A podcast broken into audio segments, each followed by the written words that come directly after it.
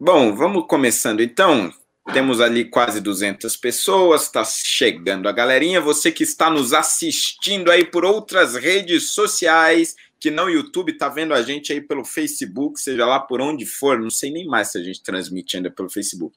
Mas se você estiver vendo de outro lugar, por favor, venha para youtube.com/mblivre e venha assistir este belíssimo MBL News que hoje aqui tem pauta quente, pautas de última hora aí, né, que aconteceram hoje, principalmente envolvendo o governador Wilson Witzel no Rio de Janeiro. E no MBL News de hoje nós temos aqui este belíssimo vereador, Fernando Holliday, claro, e tenho a honra de ter a minha companhia, o advogado sempre presente com comentários brilhantes, Alan Egami. Olá, muito boa noite. Prazer estar aqui com Maravilha, maravilha, Alan. E ao lado de Alan, nós temos aqui ele, claro, o nosso professor de filosofia, sempre presente nos MBL News. Ricardo, é um prazer estar aqui com você mais uma vez. Prazer, meu, prazer, meu. Maravilha, pessoal. Nós vamos começando então com a pauta do dia, a pauta quente. Eu confesso que eu não li muito sobre ela ainda, vou me inteirar aqui com vocês, inclusive ao longo dos comentários, porque o negócio é o seguinte: Wilson Witzel foi afastado do governo do Rio em uma decisão do STJ, o Supremo Tribunal de Justiça, e o pastor Everaldo, que é um cacique partidário ali do PSC, o presidente do Partido Social Cristão, foi preso, ou seja, foi determinado a prisão dele. O governador do Rio de Janeiro e a cúpula de gestão foram alvos de uma operação da Polícia Federal na manhã dessa sexta-feira, sobre acusação de corrupção em contratos públicos de saúde, envolvendo aí todas essas ações contra o coronavírus. É, é, contra o coronavírus, não, contra o coronavírus. Meu Deus. Não foi bom o trocadilho. Foi bom. É, e foi sem querer. Foi sem querer, sério? Foi sem querer, juro. Um trocadilho a Laquim Kataguiri. Não, não foi. Witzel, que nega todas as acusações, foi afastado do cargo inicialmente por 180 dias por uma decisão de Benedito Gonçalves, do STJ. Também sofreram buscas e apreensões o vice-governador Cláudio Castro, que assume agora o executivo no lugar de Witzel, e o presidente da Assembleia Legislativa do Rio, André Ceciliano, que é do PT, além da primeira-dama Helena Witzel. Vale lembrar também que Witzel estava enfrentando ali na Assembleia Legislativa do Rio de Janeiro um processo de impeachment que também estava sendo Uh, judicializado, mas que tinha ali um, uma grande possibilidade de encaminhar e levá-lo também ao afastamento. Portanto, eu começo aí com a leitura desse cenário político, né, e depois uma leitura também político-jurídica, mas antes de mais nada, uma leitura política com o nosso professor Ricardo Almeida. Vamos lá, eu vou primeiro é, é, resumir os fatos, é, só para situar o nosso espectador a respeito do que, que a gente vai comentar, exatamente o que está acontecendo. É, o, o, o, o, governador do Rio de Janeiro, Wilson Witzel, ele era objeto né, de duas operações, Operação Placebo e Operação Favorito, que averiguavam uma série de irregularidades na condução da máquina pública lá no Rio de Janeiro.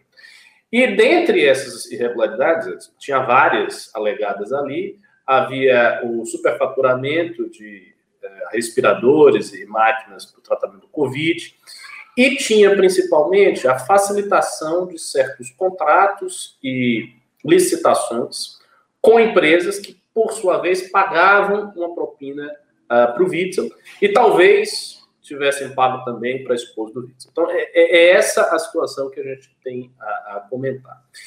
Entretanto, eu vi várias análises nesse sentido, e confesso que estou muito curioso para saber a opinião do Alan Egami, de que esse afastamento seria uma decisão absurda, porque uh, ele ainda não depois, ele assim, está, está no início do, do, do, curso da investigação, né?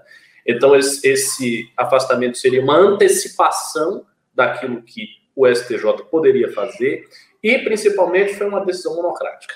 Então a primeira questão política aí que se pode salientar é o embate exemplificado por esse caso entre o judiciário e o executivo. Eu já falei aqui várias vezes que nós estamos passando por um período em que o judiciário está se tornando cada vez mais independente, cada vez mais autônomo e cada vez mais forte em face dos dois outros poderes da República, a saber, o executivo e o legislativo. Então, isso que a gente está vendo é um golpe, né, podemos dizer assim, um golpe do judiciário no executivo do Rio de Janeiro. E quando eu falo golpe, eu não estou nem entrando na discussão se é legítima ou não o afastamento. Isso eu vou deixar para o alegando. Eu estou simplesmente dizendo que há uma correlação de forças e que nessa correlação de forças, uma delas uh, está numa posição fraca, agora, que é o Executivo do Rio. É, o afastamento do Witzel veio junto com uma série de pedidos de prisão, uh, hora preventiva, hora temporária, uma série de pedidos de busca e apreensão, mostrando que eles estão realmente fazendo uma devassa no Rio de Janeiro. Então, é um, um momento em que o executivo está enfraquecido. Politicamente, a consequência que se segue disso é o fortalecimento imediato de Jair Bolsonaro. Tanto é assim que, se nós formos olhar nas redes sociais, não é nem a esquerda que está mais comemorando, embora tenha gente da esquerda que está comemorando.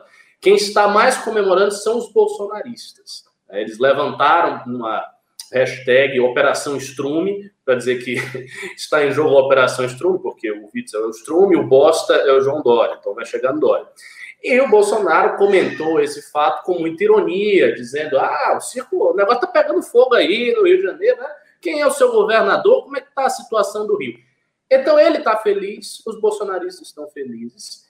Politicamente, isso é excelente para o governo federal, porque a gente sabe que o Witzel era uma das figuras que, durante o Covid, durante a, a pandemia, cresceu em cima do bolsonarismo, né? cresceu em cima da incompetência, da ineficácia do presidente no, no, no combate à pandemia. Então, para Bolsonaro, isso é excelente, né? esse, esse, esse é um ponto. E desse embate maior entre judiciário, executivo e legislativo, o judiciário sai novamente fortalecido, pujante, e isso é muito preocupante, porque a gente está vivendo sob uma situação de certa insegurança jurídica. Né? Nós não sabemos qual medida próxima será tomada, nós não sabemos que tipo de ato de arbítrio que um promotor ou um juiz, seja do STJ, do STF, ou dos, dos outros tribunais pode tomar, né? e a gente tem visto uma sucessão de decisões judiciais a contrapelo da Constituição e do ordenamento jurídico.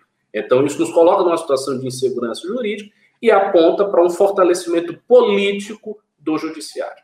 Então, essa é a primeira análise. Agora eu quero ouvir a opinião do Alan, porque eu quero ver quais são os argumentos jurídicos sobre eh, essa decisão aí do, do, do ministro Benedito Gonçalves. Perfeito, mas antes de passar para o Alan, um momentinho apenas, porque eu quero pedir aos nossos telespectadores que estão nos vendo pelo YouTube, se você não está no YouTube, por favor, vá para lá, que mande o seu pimba ali no chat. Você pode mandar a sua perguntinha, a sua crítica, a sua sugestão, enfim, a inclusão de um novo debate também, e ao mesmo tempo você manda um trocadinho para o movimento, porque ao contrário do que dizem por aí, aqui não tem dinheiro público, aqui não tem grandes patrocinadores, nós só contamos com a ajuda de vocês. Por isso que o Pimba, a contribuição aí no comentário, ela é muito importante, vai mandando a sua pergunta, que conforme a gente avance com a pauta, a gente vai ler aí todos os Pimbas, respondê-los, comentá-los e tirar suas angústias. E, e sempre lembrando uma coisa, Rodrigo, pode pimbar de outras coisas. Isso. Você tá, ah, eu não quero saber o que o Vítor está fazendo no Rio de Janeiro, tô cagando e andando, Rio de Janeiro já era, não, não quero saber. Quero saber de outra coisa, pimbe sobre outra coisa, assunto filosófico, campanha, o que vocês tiverem em mente. Exatamente. Por favor, Alan Ega. Bom, o Ricardo expôs um panorama aí bem interessante do que é a política relacionada a esse processo envolvendo o Wilson Witzel. Né? O, o problema aqui é que assim é, toda análise técnica ela já está é, como diria, contaminada com toda a política que envolve desde a, pre, a presidência como o próprio o, o, próprio a própria assembleia que já existe um impeachment em andamento né? É um tema que ele já é comunicado com uh, um assunto tratado no seu foro próprio, que é o impeachment na uh. Então, assim, é, é, é, o, o, a, quando o ministro toma uma decisão desse tipo, ele tem que avaliar todos esses fatores, porque não é um simples e mero processo criminal que você analisa circunstâncias para serem adotadas medidas que, no caso, seriam antecipatórias, preventivas, ou nessa fase ainda de é, colheita de provas, de produção de indícios, de investigações, não é? Então, é, o que, que acontece? Se eu simplesmente colocar os requisitos jurídicos para prisão, ou prisão não, perdão, foi pedida a prisão, ou afastamento, ou qualquer medida preliminarmente, vai ser é, um tanto quanto insuficiente para o caso em questão. Né? O STJ tomou uma decisão que tem um embasamento até certo ponto legal, tá? Não é algo tirado do, da cabeça do ministro a, do nada. Não, tem um fundamento legal. Existe, de fato, o, o, a questão fática que é exigida para esse tipo de medida, que é o risco à instrução processual, à persecução criminal, que é a eficácia desse processo. Existe o fato? Existe o fato. E esse fato decorre do quê? Da condição. Só, só, só para quem é leigo, Alan, só para quem é leigo entender. A questão então é a seguinte: existe esse fato porque o, o Wilson Witzel, na condição de governador, poderia tentar obstaculizar o andamento do processo. E, basicamente. E, perfeitamente. Existe o fato, e é perante esse fato é que o ministro adota as, as medidas necessárias, porque existe também o foro privilegiado, né? o bendito foro privilegiado e famigerado foro. Tá? Pois bem, então o que, que acontece? É, ele, a pedido do Ministério Público, responde pelas medidas para que o processo chegue ao final com as provas a serem produzidas de forma lícita, com toda a lisura e com a proteção da própria produção da prova.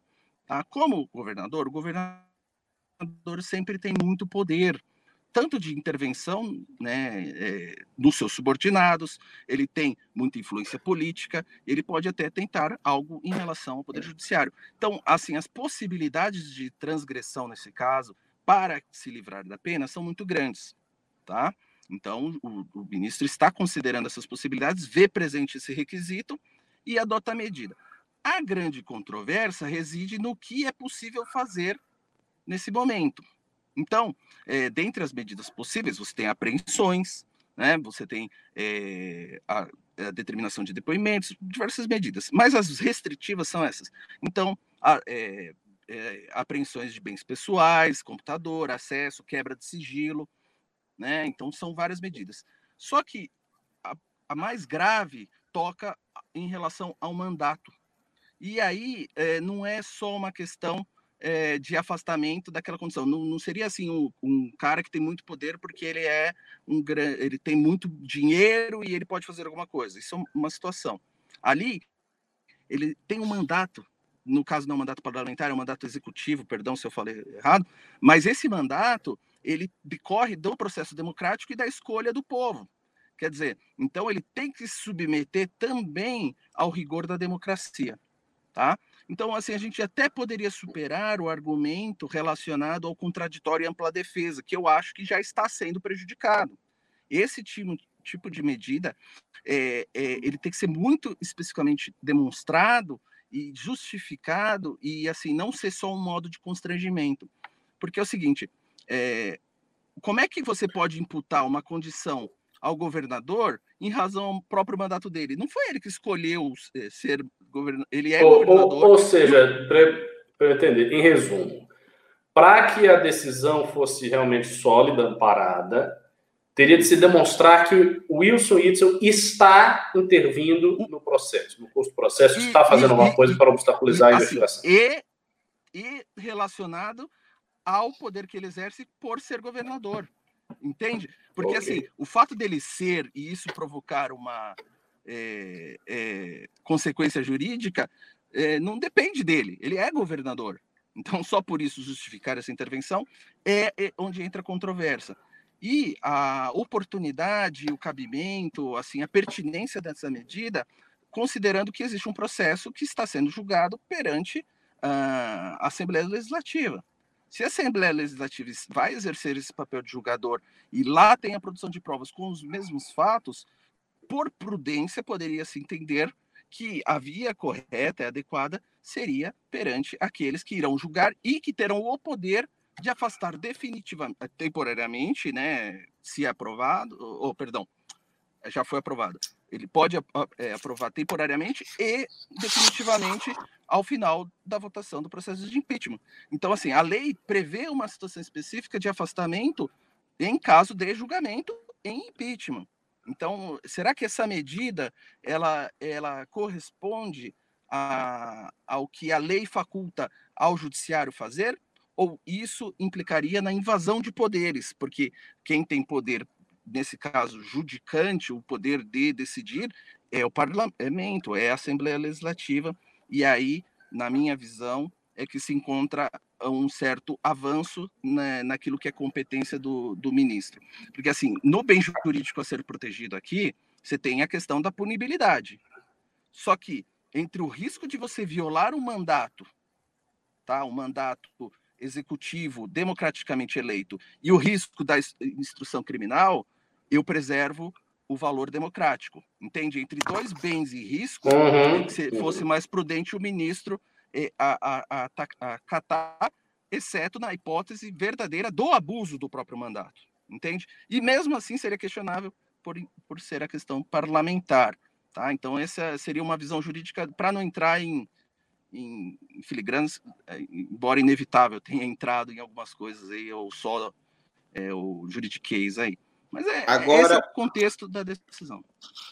Agora, o, o, Ricardo ele até entrou ali no, no assunto mais ou menos, mas hoje nós tivemos aí também os comentários do Mourão, né, dizendo que é, ele acha que dificilmente o Witzel retorna ao governo do Rio de Janeiro, e nós tivemos também uma fala do Bolsonaro, eu vou, eu vou até ler aqui, esses literes, o que ele disse, que ele disse o seguinte para um dos apoiadores que estavam lá em, é, no Palácio da Alvorada.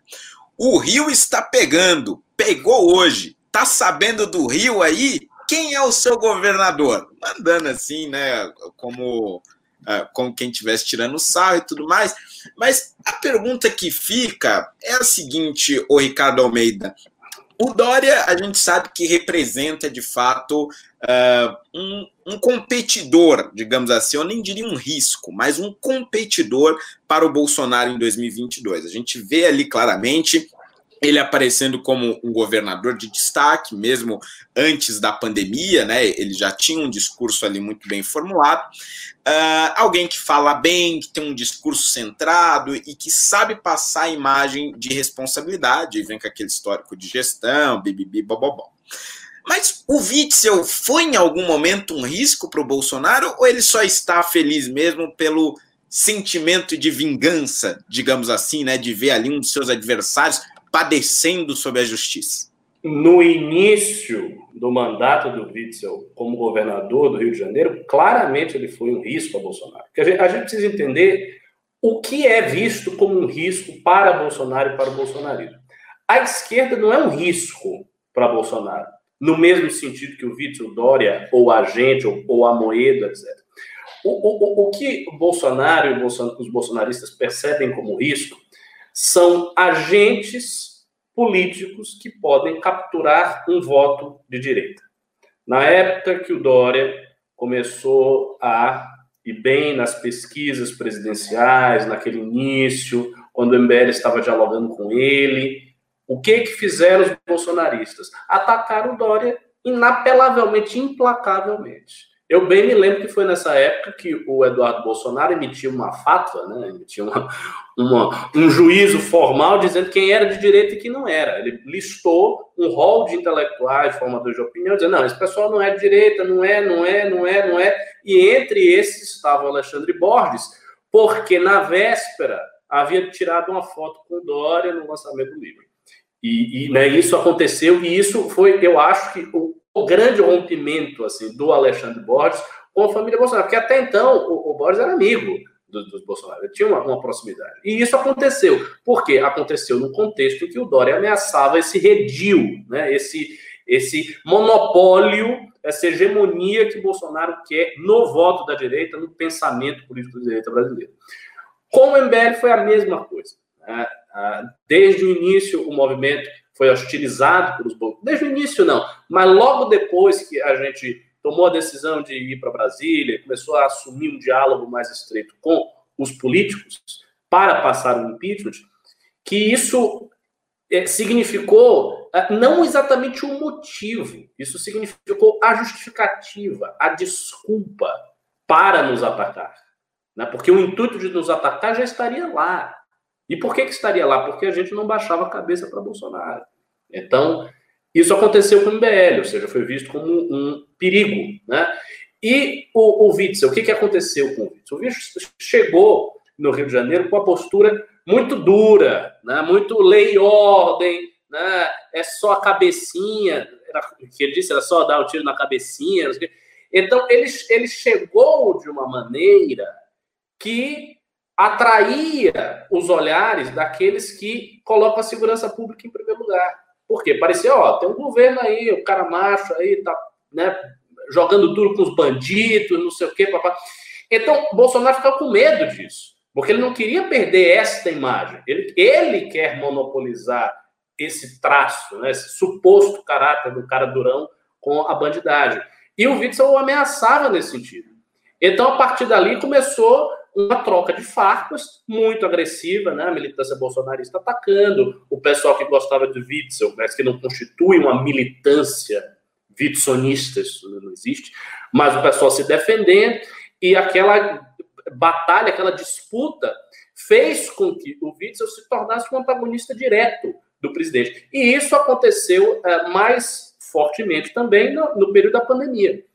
É, eu lembro, por exemplo, que nós convidamos o Witzel para um congresso do MBL e ele falou, é, eu acho que ele falou sobre, já, já estava na pandemia, na época que ele, que, que ele, ele, fez esse congresso, eu, le, eu lembro que sim. Acho que não. Eu, mas eu acho que ele falou. É. Ah, é que foi virtual. Isso, foi, é, exatamente. É verdade, verdade. Por que, que a gente fez isso? A gente o convidou porque ele estava saindo como governador que tratava o assunto de maneira mais racional. Então ele também estava se destacando aí.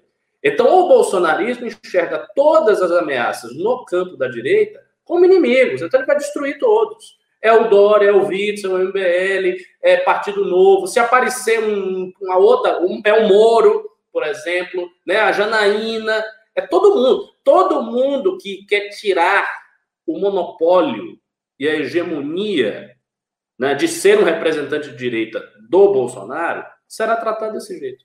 Então, eu não vejo só como uma vingança gratuita, eu, eu, eu vejo como um, um, uma afirmação de força, né? Porque, assim, a partir desse momento, o Witzel já era. Como figura nacional, ele já foi. Está morto. Né? Não vai. Porque, assim, a, a, o que a operação revelou é muito grave. Né? Revelou corrupção na área da saúde. Né? Contratos sob suspeita com o hospital, no tempo da pandemia. Ou seja, a situação de corrupção adquire um traço sinistro e, e, e, mais bizarro ainda, né? Porque a gente está falando de corrupção com algo que afeta diretamente a vida de milhares de pessoas. Então, isso, como para a imagem do Witzel, é horrível, a imagem dele está completamente destruída. Né? Então, hoje ele não representa mais nada para Bolsonaro, só que foi essa vingança, né? essa alegria de, ah, o meu inimigo agora caiu, vou pisar na cabeça dele, vou dar risada na cara dele no chão. Agora, uma coisa que eu queria comentar aqui, até de passar para o ar, e claro, sempre fazendo aqui o pedido para que quem está nos assistindo, por favor, aí no YouTube, ó, manda um comentáriozinho pago, manda o seu pimba com seu questionamento, sua dúvida, sua sugestão. Já temos dois pimbas aqui. Daqui a pouquinho a gente vai começar a leitura, vai tirar a dúvida um por um, vai tirar todas as angústias e não precisa ser necessariamente sobre os temas do dia. Pode ser qualquer assunto que a gente responde aqui, mas mande aí porque a sua ajuda é essencial. Vou repetir, é essencial para a manutenção do movimento. Sem vocês não conseguimos continuar, então por favor, mande a sua ajuda aí pelos comentários. Bom, mas o que eu ia dizer é o seguinte, há aqui um processo de personalização de uma ideologia uh, muito semelhante àquilo que acontece na esquerda com o Lula. Né? O, o, PT, ele, ele, quando ele chega à presidência em 2002, ele vai tentando engolir toda a esquerda de uma maneira como nunca antes tinha acontecido. Porque nas eleições anteriores, 94 e 98, nem tanto, né? Porque o Lula já, já aparecia ali como principal candidato. Fernando Henrique ganhou as duas eleições no primeiro turno, mas era mais pulverizado. Em 89, então, nem se diga, havia várias lideranças de esquerda, algumas delas não suportavam o Lula inicialmente. O Brizola. O Brizola, exatamente. É. O Brizola assim, tinha um, um, um pavor, um ódio medonho do Lula e tudo mais, mas demonstrava que essa fragmentação, essa variedade na esquerda. Quando o Lula assume as eleições e é, assume a presidência em 2003, ele, ele come toda essa direita, a ponto, a, a, come toda essa esquerda, a ponto de que só o PT passa a representar a esquerda e aí a popularidade dele vai crescendo cada vez mais. E aí você tem uma divergência que a colar, né? Teve a dissidência que criou o PSOL depois do mensalão e tudo mais, mas não se criou outra esquerda que fosse uh, uh, combativa ao, ao PT. Né? O PT ele dominou completamente ali, aí você ficou o PSDB como uma centro-esquerda, mas tentando se fingir de direita para conseguir o voto da, da classe média e tal, e, e, enfim, não, não veio. Até que agora nós tivemos uma tentativa do Ciro Gomes, e mais uma vez o PT foi lá e deu-lhe uma paulada no Ciro Gomes, para manter a personalização da esquerda na figura do Lula. Aqui nas eleições de São Paulo, a gente está tendo um outro momento desse, só que agora ao inverso. O PT, pela primeira vez, está vendo a sua personalização de esquerda ruir, porque eles têm um candidato com o apoio do Lula, óbvio, que é o Jair Tato, foi escolhido nas prévias do partido, mas toda a esquerda orgânica, digamos assim, que são os artistas, os professores, os autores de livros e tudo mais, estão assinando listas e mais listas em apoio ao Guilherme Boulos, que é o candidato do PSOL. O PT só viu isso acontecer em uma outra eleição municipal, que foi a de 2016, no Rio de Janeiro, onde o Freixo chegou ao segundo turno, né, como candidato do PSOL, deixou Lindbergh Farias uh, uh, para trás e competiu com o Crivella, e o Crivella depois ganhou, mas o PT se viu obrigado a apoiar o PSOL. E agora o candidato em São Paulo se viu obrigado a lançar um desafio para os outros candidatos de esquerda, incluindo Boulos, que é a seguinte eu topo, Jair Tato dizendo, eu topo, é, Gilmar Tato, desculpa. Gilmar Tato dizendo, eu topo disputar uma prévia para decidir quem será o candidato único da esquerda. E aí essa prévia seria disputada entre o candidato do PSOL e o do PCdoB. Bom, por que, que eu falei tudo isso aqui sobre o PT? Porque a estratégia é a mesma do Bolsonaro. Né? A estratégia é justamente essa: você centrar tudo o que é direita na figura do Bolsonaro.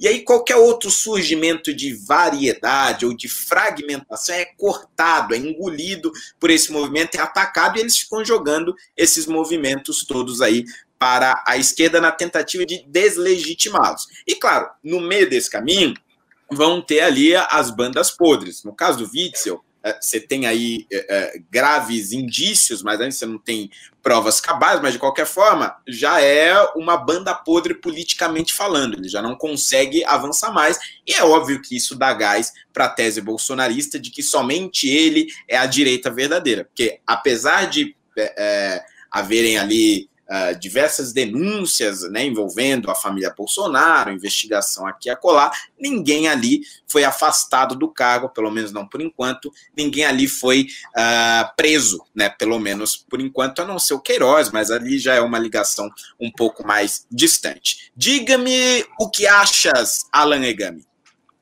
É, eu, eu acho bem interessante a leitura que você fez. Acho que os fatos foram relacionados corretamente, embora a minha conclusão é diferente, tá? É, eu vejo uma diferença entre essa necessidade do Bolsonaro ser uma voz única e a preponderância, a necessidade do PT em ser liderança e encabeçar a esquerda ou ditar ali os assuntos, as pautas da esquerda e principalmente em termos políticos, tá? É, eu vejo assim o, é, que a polarização é, conduz a essa imagem de que os dois polos disputam ali por a, o protagonismo, tá? Isso de fato ocorre. Só que é, quando você vai aos detalhes, você enxerga diferenças importantes, tá? Então eu posso exemplificar especificamente é, em relação ao método. É, você pega o PT, ele busca uma hegemonia, uma, ou ser majoritário dentro da esquerda e, e assumir as pautas de uma forma política, ainda que seja da política ali partidária, entre os partidos e tudo mais, é diferentemente do que você tem no bolsonarismo, que é a tentativa de eliminação dos adversários e com métodos muito agressivos, com métodos assim ao ponto de tirar do jogo político esses adversários. E é o que foi visto em relação ao Witzel.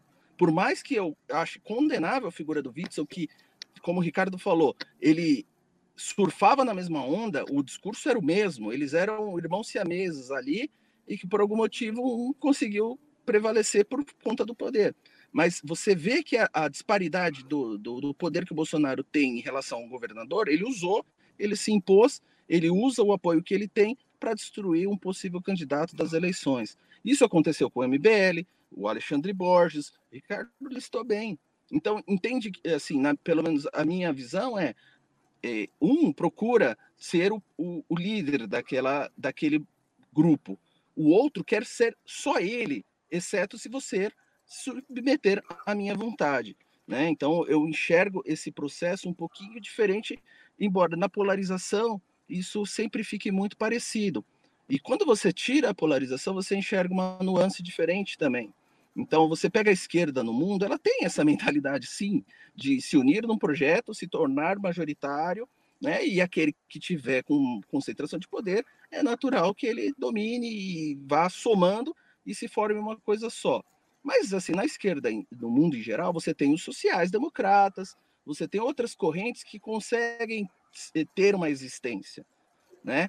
Aqui no Brasil, por conta da polarização, eh, o PT, apesar de ter métodos diferentes, ele, ele, ele tira muito a voz desses seus adversários. Ele age politicamente né, para diminuir esses adversários e, e, concentrar um pouquinho mais de poder, né? E a própria direita também. No mundo você tem a extrema direita, que é muito parecida com o que é feito aqui por parte dos bolsonaristas, é uma extrema direita que só ela é a direita verdadeira, e ela, ao mesmo tempo, você tem o pessoal de centro, você tem a centro-direita, que também tem a sua voz e geralmente é maior do que essa extrema direita que a gente tem visto no, no mundo em geral né? Assim, só para correlacionar com o, o caso Witzel, é, o, é, é, essa atitude do Bolsonaro, você vê, é, é uma coisa é, maléfica, maligna, né? Ao ponto dele comemorar e ainda extrair, ter o despojo ali do, da, da, do que é aquele resto do, do que o Witzel entregou, para ele angariar e concentrar mais forças para as eleições. E o pior, um detalhe só que o Holiday se me permite, é um presidente ou vice-presidente que se é, alegra numa ação desse tipo, é, existe um problema aí de indiretamente ele mandar sinais para pessoas que estão na estrutura jurídica abaixo deles, vou dizer assim, desse aparato do poder de perseguição policial, que ações desse tipo são reconhecidas por aqueles dois caras que ocupam um cargo mais alto dentro da presidência. E cargo e reconhecimento e o poder público, digo, dentro do Ministério Público, polícias, etc., ter o reconhecimento do presidente é tudo. Entende? A, próprio recado que ele dá é que se eu fizer uma ação contra um adversário político do presidente, eu tenho possibilidades de ascendência dentro da carreira. É uma coisa que a gente precisa ficar atento. Eu não estou dizendo que haja isso. Mas, por exemplo, o STF ou o STJ ele está imerso em polêmicas relacionadas a favorecimento por uma decisão fora da jurisprudência de livrar o Flávio em circunstâncias muito mais vexatórias e você vê o Witzel determinando o afastamento do cargo. Então, por que o senador Flávio não é afastado do cargo? Sendo que há elementos, inclusive há elementos de que houve interferência na investigação. Então você vê que essas brincadeiras do Bolsonaro pode ter um fundo muito sério e uma consequência muito grave na nossa democracia. Grande alerta aí do Alan Egami. Bom, mas boa análise já mesmo, boa análise. Eu, só, só, só, me permite só retomar um pontozinho que ele falou. Claro. Eu não, vou, não vou me estender demais.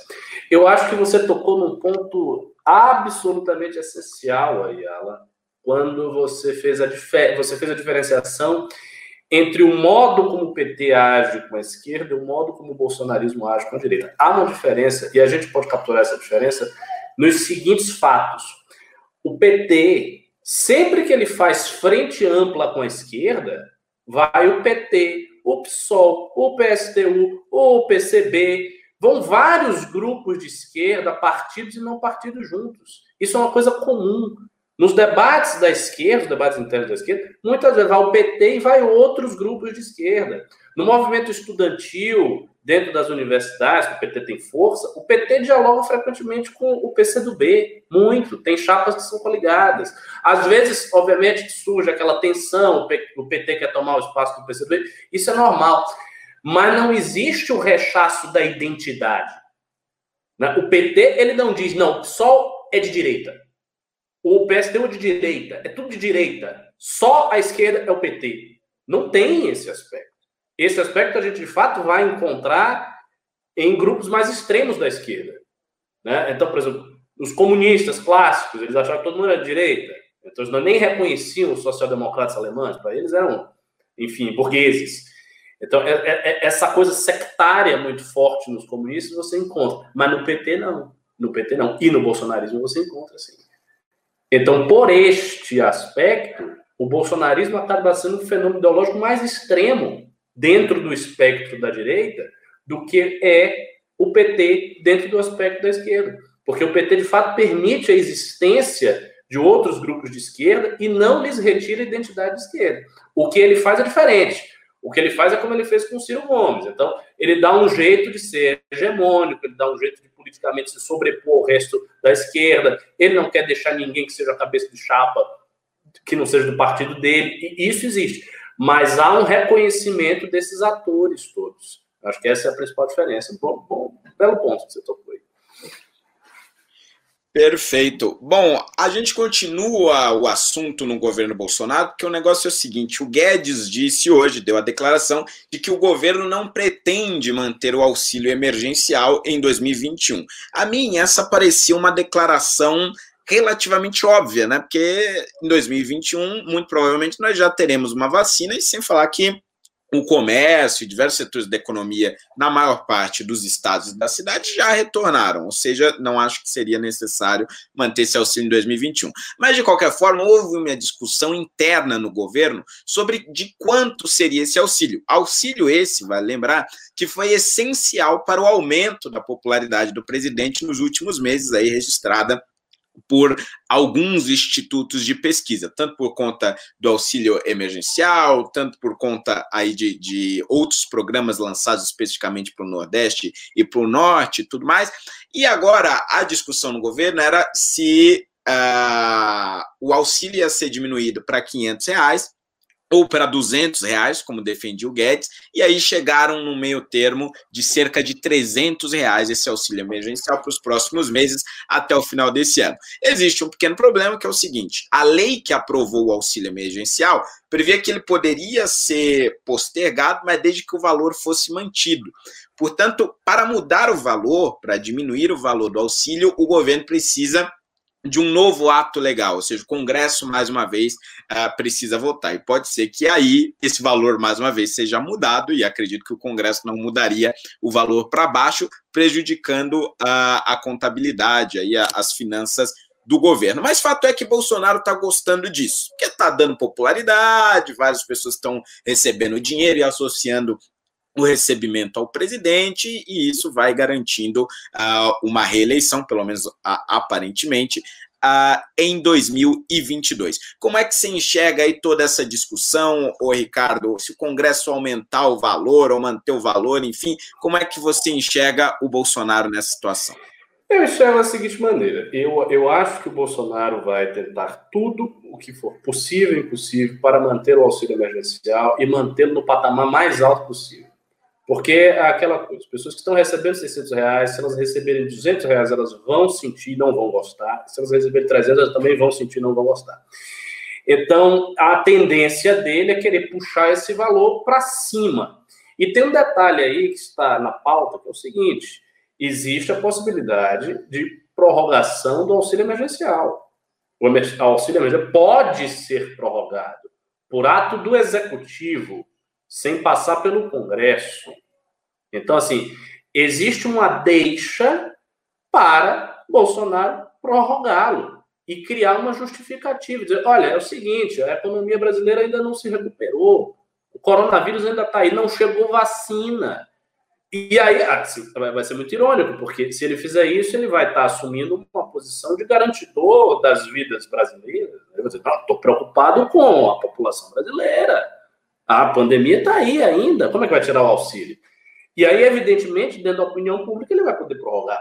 Então, essa declaração uh, que saiu agora, dizer que não vamos trabalhar com auxílio emergencial em 2021, né, depois de dezembro não vai ter mais, é uma declaração que pode ser sujeita a revisão, tão logo o presidente assim necessite. Ou seja, quando ele perceber que ele precisa dessa revisão e que ele precisa prolongar o, o auxílio, ele pode fazer isso. A segunda opção é ele fechar um valor tentar trabalhar um valor na faixa de 300, 400 reais, eu acho que menos que isso, ele vai perder muito da popularidade que ele está ganhando agora, se for menos do que isso, e emplacar esse valor. E aí daí ele faz o programa Renda Brasil, segue o programa até a eleição. Se ele fizer isso com uma redução e se nas primeiras semanas as pesquisas do Datafolha, da XP saírem dizendo que ele não perdeu popularidade, a popularidade dele está estável ou que subiu um pouquinho, aí ele está tranquilo e aí eu acho que ele vai forte para uh, uma possível reeleição. Tanto mais, tanto mais que uh, eu tenho sentido que as forças políticas, de um modo geral, estão desmobilizadas não só da, a, as nossas, mas a esquerda também, há, há uma certa desmobilização geral. Então, eu não estou sentindo a construção de um projeto de candidatura por parte de ninguém. Aí alguém pode dizer, mas está muito cedo, ainda tem as eleições municipais, ainda não é o momento.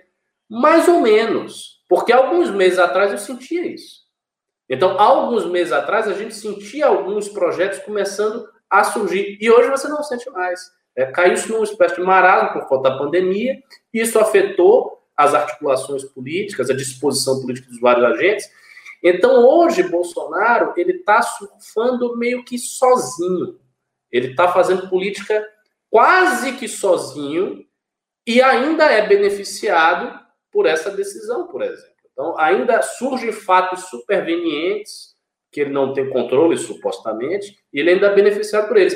Então, eu acho que se ele fechar o Renda Brasil na faixa de 300, 400 reais, seguir, empurrar, tentar fazer uma manobra econômica para a economia não estourar, ele chega na eleição muito bem, muito, muito bem mesmo.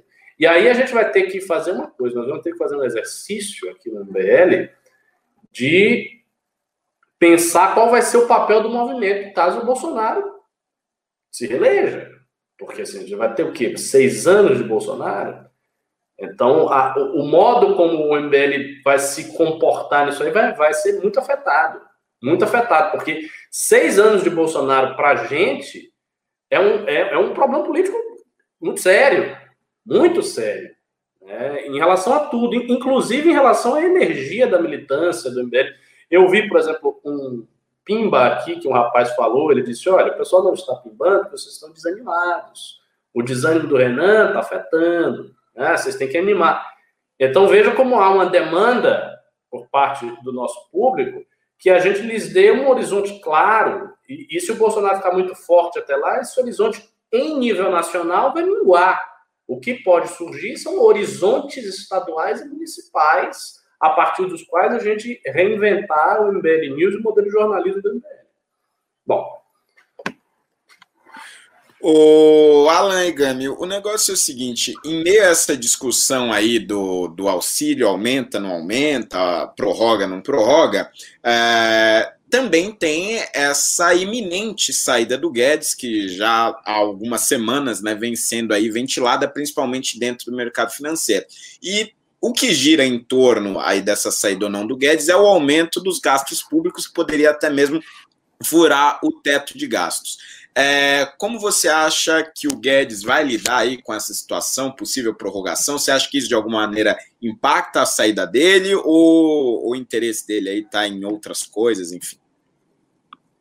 Hum, maravilha. É, essa é uma, uma, uma, questão que eu estou acompanhando muito de perto, assim, me interessa demais para entender assim os cenários possíveis. Não é? é? eu já disse que existe as duas alas, Rogério Marinho, desenvolvimento, gastos, Guedes, teto, tá? Só que é o seguinte, Guedes tem uma exigência do presidente da República muito clara, que é, é instituir ou garantir o Renda Brasil. É isso. Então, o, o, eu creio assim, o Bolsonaro exige do, do Paulo Guedes, ó, você quer manter o teto? Mantém. Mas de onde você vai tirar o dinheiro? Você vai tirar o dinheiro o Renda Brasil? Você que se vire. Ah, mas ó, vai dar impeachment. Então, não é solução. Me traga a solução. É isso que ele está é. pedindo. A briga já está escancarada. Ele, até para mim, vazou algumas informações para pressionar o presidente a, a, se posicionar e dizer é, se de fato é, aprova a política dele ou se vai abandonar isso de vez. O que irritou o Bolsonaro, tá? O próprio Rodrigo Maia citou isso daí. Foi quando ele va é, supostamente vazou o, o formato aí do financiamento do Renda Brasil e tomou aquele esporro público. Agora tem os seus secretários, ali os seus auxiliares, é cena de mais um capítulo, tá? Então é, é outra notícia, outra informação que surge no mercado, para no mercado não, no, na economia, para demonstrar que existe ainda essa disputa e o Paulo Guedes está entre a cruz e a espada por conta disso, tá? É, essa mágica que, que, que se exige do Guedes é, talvez seja até estratégia do próprio Bolsonaro. Olha, tentei de tudo, eu dei opção para ele, o projeto dele não tinha saída, eu fui obrigado a seguir um outro rumo. Obrigado, Guedes, foi conciliatório, foi tudo bem, tchau e benção. Né? Eu, eu não creio que o Bolsonaro ainda tenha alguma crença em relação ao, ao Paulo Guedes, até porque eu não tenho. Né? Eu torço para que o Paulo Guedes achasse uma saída liberal que respeitasse o teto de gasto, mas não há. Tá? E assim, é o que a gente tem visto e que todo mundo aqui tem opinado, que parece que é uma questão de tempo para que ele saia ou seja saído ou alguma coisa equivalente aí nisso daí. Mas ele tem se desdobrado para se manter no cargo. É, o que eu queria citar em relação a essa questão, que é importante que não, não se esqueça, tá? Quando se fala em furar o teto de gastos. Não é uma questão de uma decisão política econômica furar ou não o teto de gastos. Tá? Isso é assim, é uma decisão realmente de dar uma cambalhota e financiar um projeto eleitoral. Essa história de furar o teto de gastos, ela é simplesmente impossível. Impossível pelos mecanismos sobre os quais a política econômica do Brasil até conseguiu se estabilizar, tá? E até para dar continuidade a tudo isso que está acontecendo. É, pode falar. Uma dúvida. É importante para falar aqui. Hum. Não há dúvida. Por, por que exatamente seria impossível? Aí, Se o presidente quiser gastar mais, eu quero gastar e acabou. Tá com pau aí, gaste. Aí é, eu, vou, eu vou trazer uma informação que eu não sei se eu passei para os demais membros e é uma informação que eu reputo como importante. A, a avaliação do Tesouro hoje é de um, é, um comprometimento da dívida, um aumento da dívida maior do que estava sendo estimado, justamente pelos gastos com a pandemia, tá? E que chega a um patamar quase que 100% do PIB, aí, ou próximo, 90 e poucos por cento. Eu não vou lembrar a cifra aqui, mas seria 4 bilhões, é, 4 trilhões e alguma coisa, tá? Só que o que, que acontece? O valor já é preocupante, tá? Por se tornar um valor de risco, e que nenhum país consegue operar bem economicamente nesse patamar. Só que a qualidade da dívida também piorou demais. Então, essas emissões de títulos, elas promoveram é, aquela mudança. Lembra quando o Lula disse que saldou a dívida externa? E, na verdade, ele internalizou Sim. a dívida externa, Sim. trocando uma dívida a longo prazo de qualidade por uma pressionando. E gera reflexos ainda hoje. Hoje, esse problema do teto também está relacionado com isso. Então, o que, que acontece? A dívida brasileira ela está é, foi trocada por um, é, um prazo menor, tá? em condições que ela, esses títulos dessem mais estabilidade, liquidez para o mercado. E o que, que acontece? É, ele tem que garantir ali aquele resultado e que gera uma dívida mais é, difícil de ser saudada e administrada para o país. Então, esses números foram publicados, o Tesouro está ciente disso, e a partir do momento que você não consegue ter mais é, o controle, a administração e começa a vencer a dívida, você é obrigado a emitir dinheiro, títulos, etc., você vai emitir é, títulos com maior risco, vai ser é, com menor capacidade de é, financiamento do Estado, e aí você é uma bola de neve, acumulativo. Né? Você não consegue pagar a dívida, você não consegue se financiar, você tem aumento, né? mexe câmbio, aumenta inflação, explode simplesmente o sistema, né? que te obriga a chegar ao próximo do que aconteceu na Argentina, obrigando até um quase um calote ali, que eles têm feito isso de forma recorrente. O cenário parte a, a, de, seguindo nos gastos, sem crescimento, a gente caminha para o cenário parecido com uh, da Argentina, que veio lá desde a Cristina Kirchner. Tá? Então, imagina o seguinte: agora, pra, além de estar nessa situação que não dá mais para fazer nada, você ainda quer injetar um programa tá? que hoje ele custa algumas vezes mais do que o próprio Bolsa Família. É irreal, sabe? É, é, politicamente, eu posso dar um exemplo mais simples, que é o seguinte: sabe aquele pai de família que não está conseguindo nem pagar os boletos da conta de luz, da conta de água? E aí, para deixar a família feliz, ele passa ali numa, num consórcio na frente de casa, no consórcio não, numa concessionária, pega um carro e chega ali, ó, oh, gente, eu cheguei com um carro novo aqui, vamos todo mundo passear. Todo mundo está ficando feliz, mas ninguém está perguntando como é que ele vai pagar essa dívida que ele não tem condições de pagar. Entende? É, esse auxílio, politicamente, ah, tá todo mundo feliz, a esquerda até não tem como falar, mas é o seguinte: uma conta simples, matemática e uma análise do contexto econômico, você vê a inviabilidade qualquer de se discutir a permanência desse auxílio. É, é, é, é, basicamente isso. E a aposta dos caras é: vamos emitir mais um pouquinho de, de, dinheiro, vamos injetar aqui, vamos fazer uma obra e vamos começar a movimentar a economia a partir de obra. Milagre econômico de 1970 lá. Os caras estão com isso na cabeça. É. Só que, amigo, a, olha o que gerou aquilo. Foi a explosão da dívida e a década perdida de 1980. Entende? É, é, essa é a minha leitura que eu faço. Do ponto de vista econômico, é lógico que as minhas limitações de conhecimento me impedem de enxergar uma solução. Talvez o Paulo Guedes, por toda a formação que ele tenha, tenha alguma coisa da cartola, mas não é o que parece que tem, senão ele já tinha apresentado. Né? Perfeito. Bom, nós já temos aqui vários pin, vários não, né? Vários eu tô. Pouquíssimo, né? poucos e pobres. Pobreza. É, tem um, um, aqui. Pessoal, por favor, mandem uns pimbinha para nós, mandem uns trocados. Se puder um trocadinho um pouco maior, também ajuda, porque hoje aqui a gente tá pobre, hein?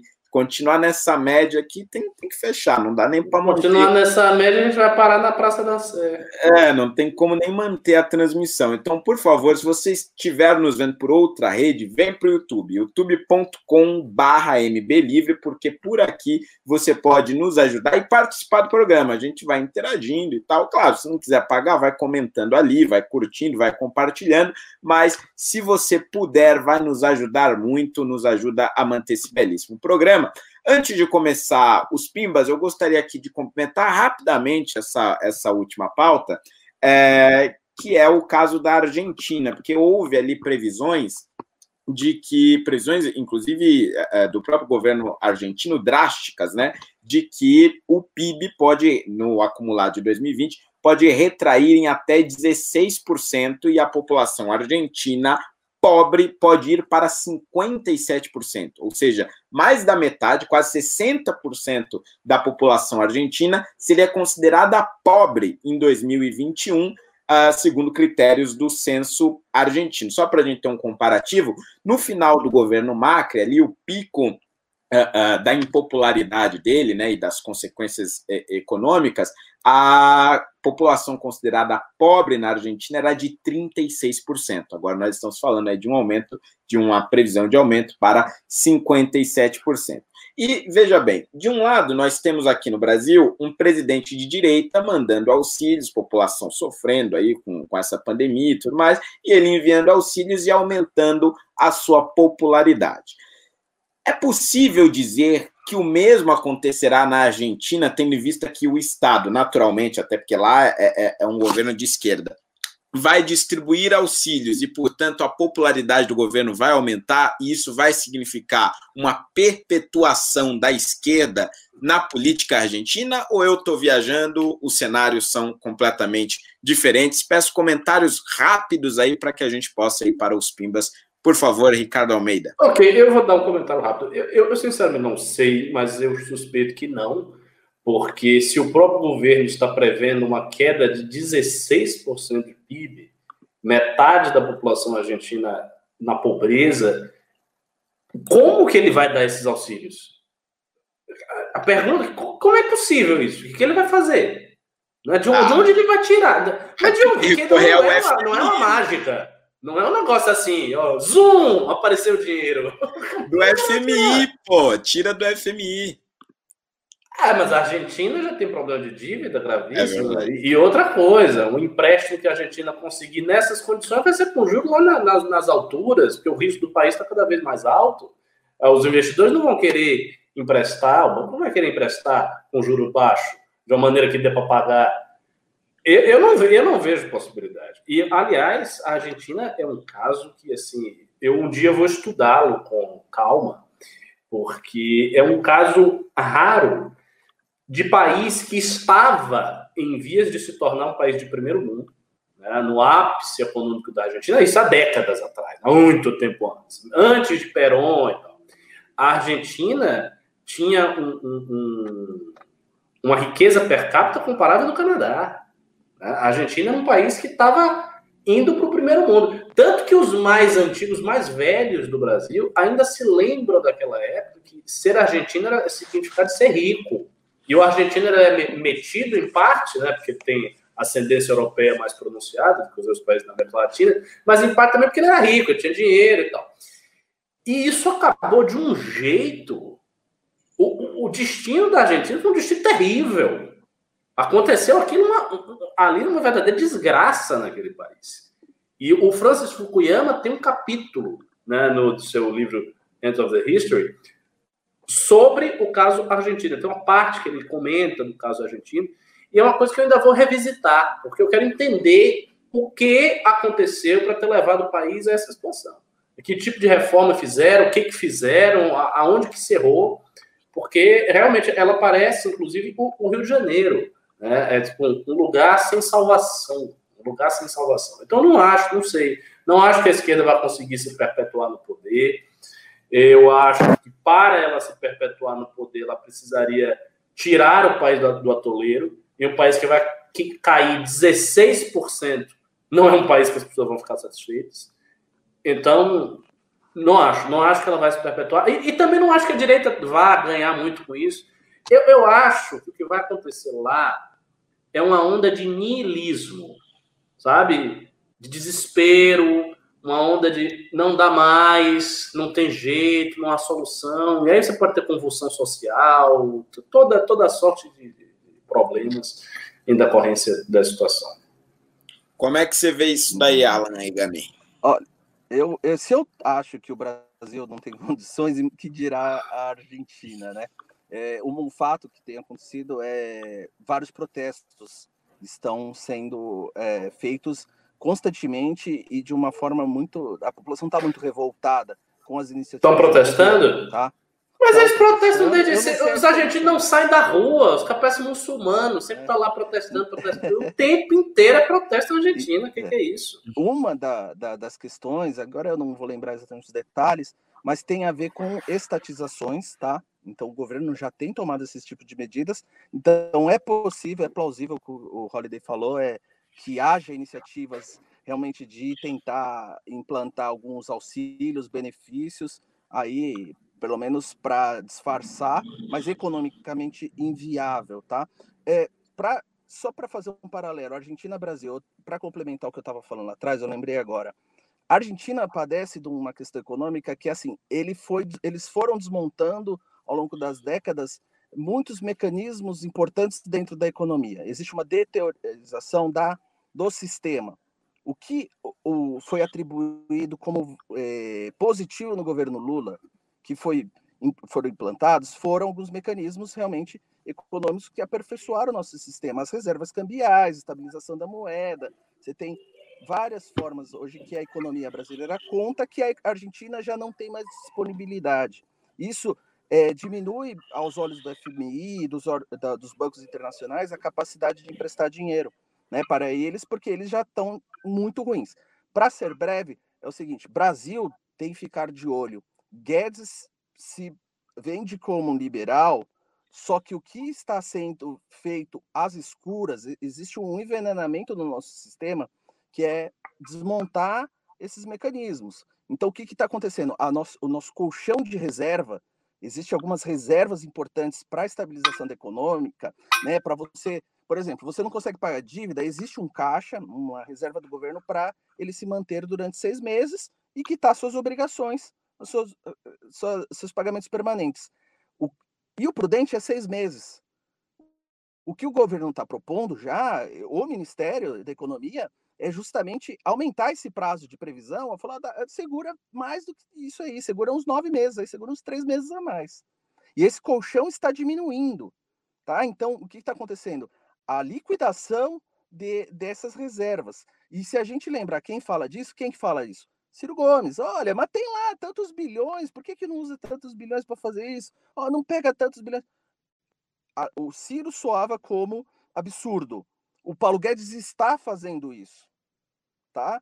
Então, é, é isso que é importante a gente ficar de olho, não é só em relação às políticas maiores, é como internamente o governo está agindo e diminuindo a nossa capacidade econômica e os nossos mecanismos, que é sim fruto daquela equipe excelente do, dos primeiros dois anos de governo Lula. Lembrar, Mansueto Almeida estava lá, Alexandre Schwartzman, Lango de Farb, era uma equipe de estrelas que realmente conseguiram implantar. E esse ministério, ao custo político, está abrindo mão de tudo isso. É, a, a, gente precisa abrir o olho para isso, para não virar uma Argentina de vez. Perfeito, vamos então aos pimbas. Agora eu vou pedir para vocês, por favor, vão mandando seus pimbas. A gente vai começar a ler aqui um por um, vai responder todo mundo, mas por favor, mandem pimbas, gente. Mandem comentários, mandem um trocadinho para ajudar a manter aqui o nosso querido MBL News a gente depende de vocês, somente de vocês. E quem não curtiu, quem não clicou aí no gostei, aí no videozinho, por favor, vai clicando aí, porque isso ajuda a gente também. Então, vai clicando em gostei, vai mandando seu pimba, que nós vamos respondendo aqui. O Gabriel Ferreira enviou cinco reais e disse o seguinte: vocês também veem com estranheza o fato do vice-governador do Rio de Janeiro ter se encontrado com o clã Bolsonaro na véspera dessa operação? Cheiro de estado policial. Bom, tem dois fatores aí antes de vocês comentar. Primeiro, eu não sabia que teve esse encontro. Segundo, mas o, o, o vice também passou por busca e apreensão, não? Ou eu estou enganado? Que eu tenho conhecimento, ele não foi atingido na operação, tá? Isso eu não tenho certeza. Mas o fato foi noticiado pela Vera Magalhães, tá? Ela, ela deu que existe aproximação e que ontem, se não me engano, ontem ele estava em Brasília, reunido com o presidente. Hum, é eu já sabia, provavelmente. Ah, eu não sabia dessa, eu não sabia dessa. Bom, é, é, um fator, um fator interessantíssimo aí, né? Porque significa que possivelmente agora com essa saída do Witzel, o Bolsonaro passa a ter um novo aliado, né? O governador do segundo estado mais importante da República, que é o, o, o Rio de Janeiro, né? Não é pouca coisa. Isso é importantíssimo. Bolsonaro é tosco, mas não é burro, não. É, pois é. Quem fica subestimando Bolsonaro. O fato é o seguinte: com toda a tosquice dele, ele se elegeu ele está aí, né? E a gente está aqui. Então, a gente precisa ter essa humildade e o reconhecimento dos fatos. De fato. Paula Belmonte Cata Preta mandou R$ 7,90 e disse o seguinte: Holiday, qual o seu maior feito como vereador? Olha, eu, eu ficaria na dúvida porque eu tenho dois xodós ao longo do, do meu mandato. Eu tenho o fato de ter relatado a reforma da Previdência, quase levei um tiro, inclusive por, por conta disso, e assim, atingiu em cheio todos os sindicatos da cidade, mais de 20 mil servidores públicos, fui o sujeito mais odiado do município e tal. Então, assim, tem um peso muito grande. Uh, eu acho que esse foi o maior feito, por conta do impacto direto e por conta dos inimigos que enfrentei nessa luta. Mas o, o meu outro xodó é o revogaço, que foi a revogação de mais de 100 leis burocráticas em São Paulo, que é também um projeto histórico, tem também uh, o seu impacto e era meu projeto favorito desse mandato. Tem mais ainda lei para revogar, né? Tem mais. Tem, tem, tem, tem. tem ter, você tem que fazer um revogaço 2 ampliado. Ah, fala umas mil leis aí. Outros pacotes virão. O cara, pô, o cara sozinho tá desburocratizando a cidade. Kildari Costa mandou 10 reais e disse o cigarro, foi aquele que o Ricardo tinha comentado. Dica: o desânimo patente do MBL, sobretudo o Renan, tá afetando sua audiência e os pimbas. Tá difícil para todo mundo, mas se ele e vocês abdicarem do papel de nos animar, a audiência e o apoio devem cair. Concordo, eu também. Eu, assim, eu acho que essa é uma crítica que essa altura do campeonato já é, ela, ela é válida. Ela é válida porque a gente está sentindo isso no MBL News muito claramente. Ele tem que fazer alguma coisa. A questão está próximo de eleição, né? Mas uma manifestação, né? Uma, uma, alguma coisa que agitasse os núcleos, mobilizasse as pessoas algum ato, né? algo que faça as pessoas saírem do lugar, porque senão a audiência vai sentir. E assim, é muito claro que os nossos pimbas estão bem menos do que estavam no, ápice do programa na época da pandemia. Está batendo 3 mil de audiência, né? e tipo, 2, 2 mil contra 3 mil conto de pimba. Não está assim, mudou muito, diferença é enorme. É, tá difícil. Loli Garcia mandou 10 reais e disse: só para agradecer pelo trabalho de todos e dizer que babo nos comentários do Ricardo. Bom final de semana. Muito obrigado, Loli. Olha obrigado, aí, obrigado, obrigado. Excelente elogio.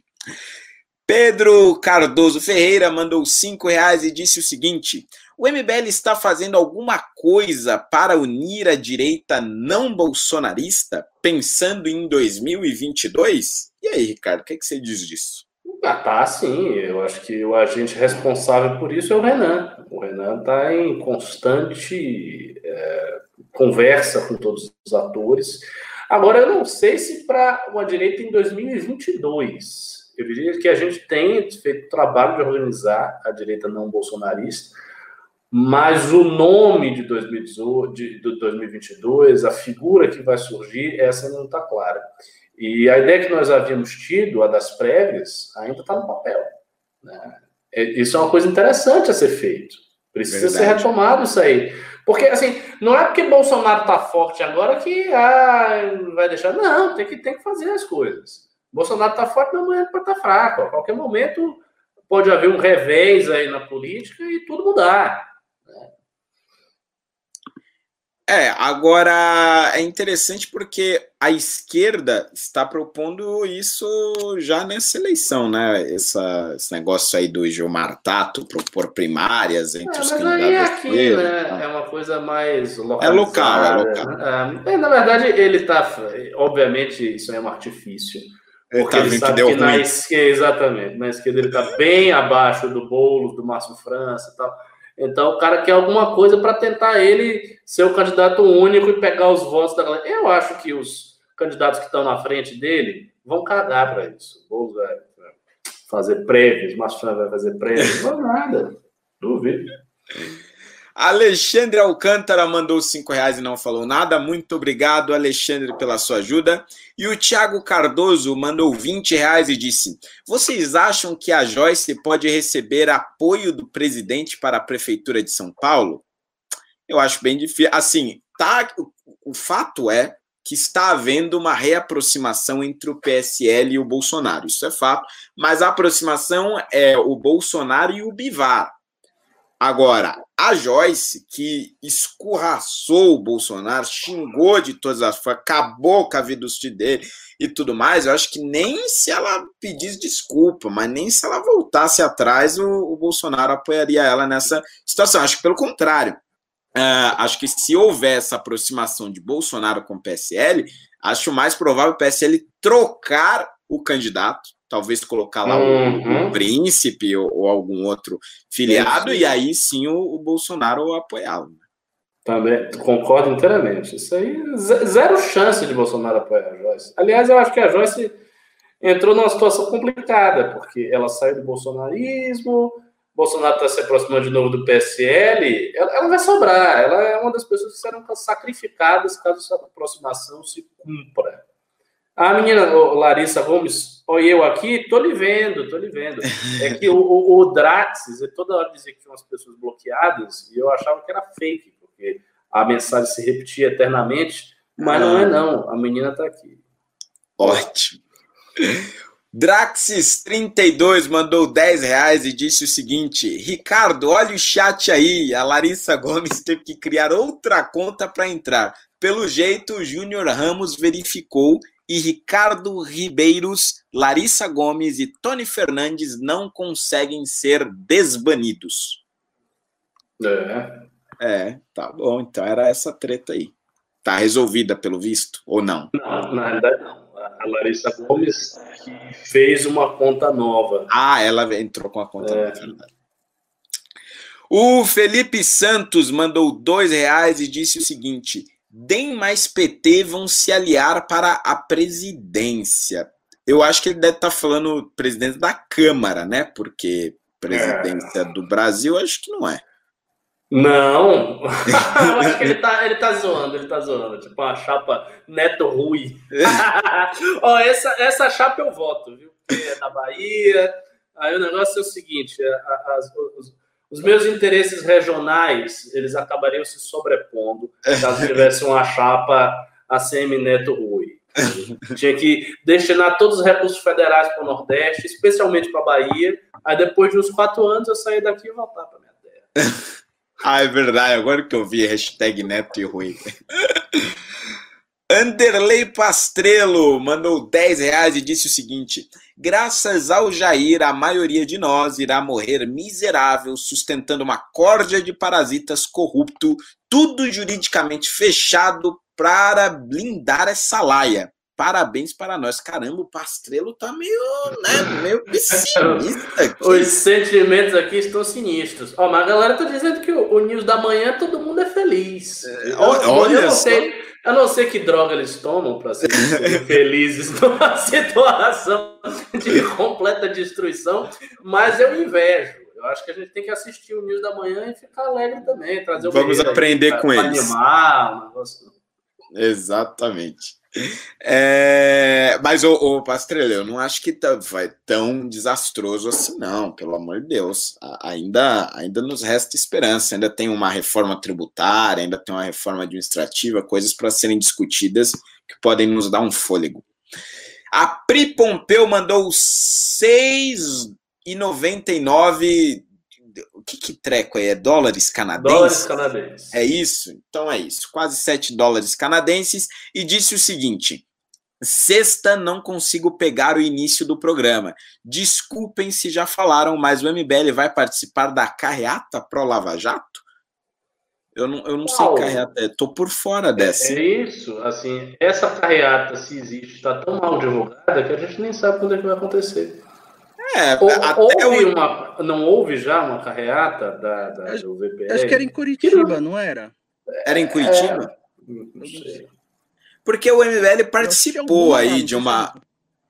É, a gente participou de uma movimentação pró-Lava Jato um tempo atrás. Só que estão tendo manifestações muito fragmentadas, aí vai um movimento, não vai outro, não está é. tendo uma, é. uma reunião aí de.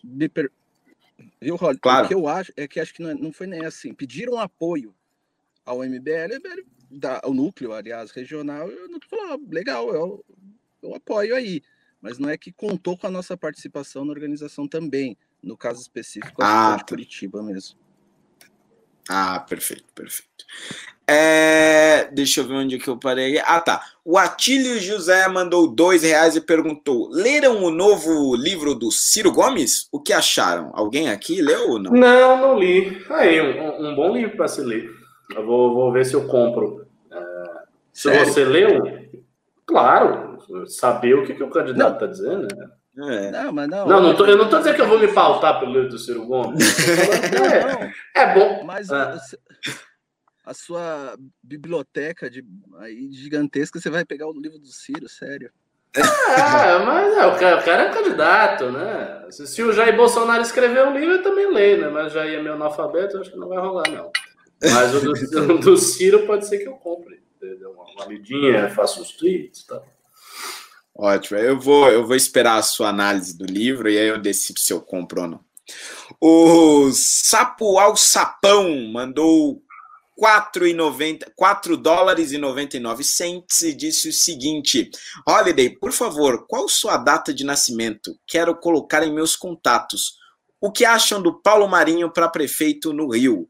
Beijo para mãe Elza. Minha data de nascimento é 22 de setembro de 1996 mesma data em que foi fundada a República na Revolução Francesa, dois dias antes da morte do rei Luís XVI, em 1792, se eu não me engano.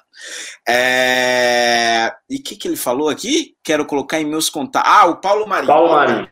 Paulo Marinho, eu, eu sinceramente eu não parei para ver uh, as propostas dele como pré-candidato, nem nada do tipo, é, e aqui a gente também não pode fazer propaganda para nenhum candidato, sempre bom lembrar isso, porque nós somos uma pessoa jurídica, então nós não apoiamos, enquanto instituição, nenhum, nenhum candidato, nenhum lugar do país, mas eu acho que é um candidato que pode dar trabalho, sim, nas eleições uh, do Rio de Janeiro, especialmente porque ela vai estar fragmentada, não vai ter um candidato maior. Vai ter o Crivella tentando a reeleição, vai estar bem queimado. Em contrapartida, ele tem a máquina e o apoio a, a, pelo menos a princípio, da família Bolsonaro, que foi para os republicanos, tanto o Carlos quanto uh, o Flávio. Uh, em contrapartida, não vai ter mais a candidatura do Freixo. O pessoal vai ter lá o seu candidato, que é inclusive um sujeito que já se candidatou várias vezes, acho que hoje é deputado estadual, Tarcísio Mota, se eu não me engano, mas não tem um grande potencial. O, o Gordinho? Um é isso, o Gordinho, ah, gordinho. O Gordinho vai voltar, o Gordinho vai voltar. E é, e aí você tem o Paulo Marinho, que vai estar num partido bem formado, que é o PSDB, críticas é, ao partido sempre há, mas fato é que é um partido estruturado, uh, tem o apoio de um governador aqui, né, que é o governador João Dória, e acho que ele vai ser aí um, um, um forte concorrente, uma opção para quem estará à direita e que não vai querer votar no Marcelo Crivero, né? Vamos ver aí. Mais algum comentário? Mais nenhum pimbinha, gente. Acabou nenhum mesmo. Pimbinha. Poxa vida.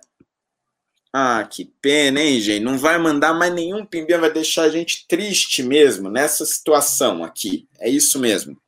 A audiência não vai mandar nenhum trocadinho. Pelo menos aumentaram a quantidade de like lá no vídeo, aumentou, estava em 600 e pouco, está quase 800 agora. Pelo menos isso a gente teve aí um, um pouquinho a mais. Bom, diante dessa situação, senhores, eu pergunto se vocês têm algo mais a comentar, algo mais a acrescentar, senão nós teremos que encerrar, porque nossa audiência está sem dinheirinho hoje. Hum, uh, não, só, só lembrar que uh, próxima semana, já segunda-feira, para quem é do MBL, já está inscrito no Academia MBL, vão começar as aulas do APP. Né? Todos, todos, os coordenadores, as pessoas diretamente do momento para os quais a Academia MBL já está aberta, estejam lá. Segunda-feira, aula do Kim, quarta-feira a minha. A sua aula é quando, Rodrigo? A minha é às sextas-feiras. Sexta-feira. É. Segunda, Exatamente. quarta e sexta, você já sabe. Ainda tem o Pavinato e o Rap. Nós com você o tempo todo. Pois é. Bom, parece que a, a, a, nossa choromingação aqui deu um resultadinho. Tá vindo mais uns pimba aqui, vamos levar um pouquinho. porque o Tiago Moura mandou 10 reais e disse o seguinte: focar ataques no Jair Bolsonaro agora é uma estratégia ruim, não? Melhor focar em pautas de concordância da direita. Fim do foro privilegiado, lava-toga, corte de privilégios. O Kim vai muito bem nesse caminho. É, agora tem algumas coisas que a gente precisa observar, Tiago, que é o seguinte: a, o, para, especificamente para o programa do, do MBL News, não faz tanto sentido, porque é um programa de noticiário. Então, na realidade, a pauta do MBL News é dada pelo noticiário. Quanto ao movimento, eu acho que o foco que o movimento tem que ter agora é nas eleições municipais. Para mim, o MBL tem que estar assim, 90% antenado uh, nas eleições. Eu, eu, eu, eu não, ah, não dá para falar nada. Eu não sei se eu posso é... falar isso que eu estou dizendo. Essa, sinceramente, eu vou dizer, essa regra é uma idiotice. Isso é uma palhaçada, porque, obviamente, a gente é um movimento político não pode falar nada de eleição. Vamos falar o quê? Bom, vocês entenderam o recado que eu quis dizer, né? O movimento tem que dar suporte para umas pessoas aí que estão fazendo alguma coisa bacana que você já sabe o que é. Não é, que regra idiota. Quer dizer, tipo, você você não pode fazer um comentário. É, Porque é verdade. Há uma ficção imbecil que algum jurista demente criou que, ah, não, um grupo político ele tem uma página, ele não pode divulgar candidatos que são ligados ao grupo. Qual o sentido disso? É óbvio que o sentido disso é, é verdade, é atrapalhar, atrapalhar o trabalho de grupos como o nosso, que tem uma estrutura paralela, uma estrutura diferenciada de partidos. Essa é a realidade. Mas, enfim, vocês entenderam. É, o mais legal é a gente ficar aqui se matando para pagar os custos, aí chega a de cinco contos. É, aí quebra a casa, né, meu? Tá Ó, eu li o Pimba do Thiago Moura, mas nisso eu tinha pulado o Sapo ao Sapão, que mandou de novo 4 dólares e 99 centos e disse obrigado. Eu que agradeço o Sapo ao Sapão pela sua grande ajuda sempre aqui conosco. E o Thiago Cardoso mandou mais 20 reais e disse o seguinte: e a reforma administrativa de São Paulo? Para quem não sabe, aqui em São Paulo Uh, no município, no estado eu acho que também, eu não tenho certeza, mas uh, no município nós votamos uh, uma reforma administrativa que extinguiu, acabou aqui com dezenas de empresas estatais empresa de serviço funerário, empresa de limpeza urbana e tudo mais, e aí todos esses serviços serão entregues ou por meio de privatização ou por meio de concessão à iniciativa privada. A economia prevista aí para o próximo ano, né, com todas essas instituições, insti, é, extinções, uh, é de cerca de 117 milhões de reais. Então eu votei favoravelmente a ela aqui. Uh, e tinha também uma reforma administrativa do Estado, mas aí, sinceramente, eu não sei dizer a que pé anda e, e aí eu não vou me arriscar a comentar sobre. Uh, o Arthur Tor Todorov mandou oito reais e disse: cadê o Ravena? O Ravena, né, lá, lá, a gente já não pode falar também, mas o Ravena tá aí em projetos, né, outros projetos que não os projetos do MBL News, tá seguindo aí né, em alguns projetos que vocês vão ver nos próximos meses e já podem estar vendo aí pelas redes que projetos são esses. O Paulo Albuquerque mandou 10 reais e disse: Pessoal, e o Gabriel Man Monteiro, Holiday, o que você acha dele? Olha, eu, eu sinceramente eu considero o Gabriel Monteiro um amigo, sabe? Eu já tive altas conversas com ele sobre os mais diversos assuntos Uh, a gente não concorda muito sobre a visão ali do governo Bolsonaro, né? Ele, ele enxerga com mais bons olhos, eu com os olhos mais críticos, mas uh, fora disso, eu acho que é um bom sujeito que, que acredita realmente no ideal conservador, defende esses ideais da maneira correta. E acho que ele fez um excelente trabalho, principalmente divulgando as dificuldades que a polícia do Rio de Janeiro enfrentava, isso já quando ele começou uh, a aparecer, e mostrando né, a realidade da criminalidade no Rio. Acho que ele fez um bom trabalho nesse sentido. Bom, o cara que resumiu, Fernando Rodney não conta, porque ele vê bondade até no demônio. Mas eu faço minhas palavras do Holiday. O Gabriel Monteiro é, o bacana, carnal. É. boa. Não atacou ninguém, tá na dele. É, é verdade. Tá lá com o Bolsonaro, não sei o quê, tá, tá fazendo o trabalho dele. Eu só acho que ele era muito temerário nesse negócio de enfrentar comando vermelho, então perigoso isso aí. Mas parece que ele tá migrando um pouco dessa área, tá fazendo agora um negócio mais leve, né? Pelo que eu fiquei sabendo. Exato. Melhor para ele. Melhor é, ele está numa linha mais, mais moderada agora. A Ana Coló mandou R$ 18,90 e perguntou o seguinte: Alan, indica onde ler sobre a relação de gastos públicos e economia. Boa pergunta. Olha, tem bastante coisa aí para ler em relação a isso, que vai desde de, de manuais de finança pública, né? E aí você tem a, a, a é, estudos, papers específicos, né? Eu, e pera, eu estou enrolando um pouquinho porque eu estou tentando lembrar algum especificamente é, que possa dar o, a informação precisa, sabe, em relação a dados. Bom, é manual de, de, gastos públicos, de gestão pública, né? Isso geralmente dentro dos cursos específicos eles tratam disso. O meu conhecimento realmente ele é muito esparso, então lendo dentro de obras relacionadas disso, administração pública, algumas coisas que eu já li, também dentro do direito financeiro, algumas que envolve o, o Estado também, né? Que isso aí já é uma área realmente que eu já estudei, tá? Uh, e manuais de economia, né? Assim, de, de, de, programas. Onde você vai encontrar, na verdade, muito isso, e coisas que eu já. Bastante fonte, eu não vou lembrar especificamente um livro, mas tem alguns escritores da escola de Chicago, tá? Tem a.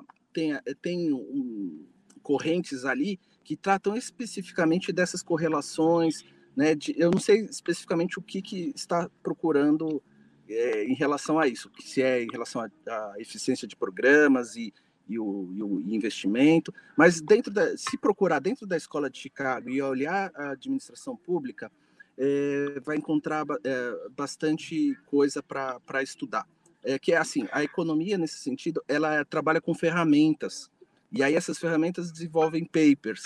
E aí você vai ter mais informações nesses estudos esparsos do que propriamente em manuais.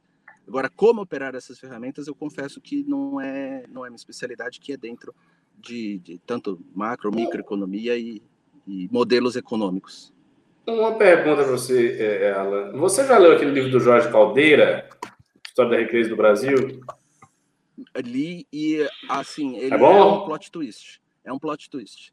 Porque ele, ah, justamente, é, é, ele, ele consegue, não é que ele está fazendo um revisionismo histórico, mas ele consegue explicar pontos omissos da, da, dos manuais das, da nossa escola é, com fatores históricos importantíssimos. Ele começa lá na, na, na no, no, nos povos indígenas que habitavam o Brasil, que eles tinham, do início ali com os portugueses, uma economia, assim, não era essa ideia de economia de subsistência, etc e tal, é tudo coisa mal ensinada na escola. Hum, e aí não é só que ele pega teses. O que, que ele faz? Ele usa, ele é um cara que tem é, é, essa especialização em econometria, e aí ele buscou todos os papéis, todas as informações, e ele fala assim: é impossível ter esses resultados econômicos, né, ainda que no modelo imperial desse colonial, jeito.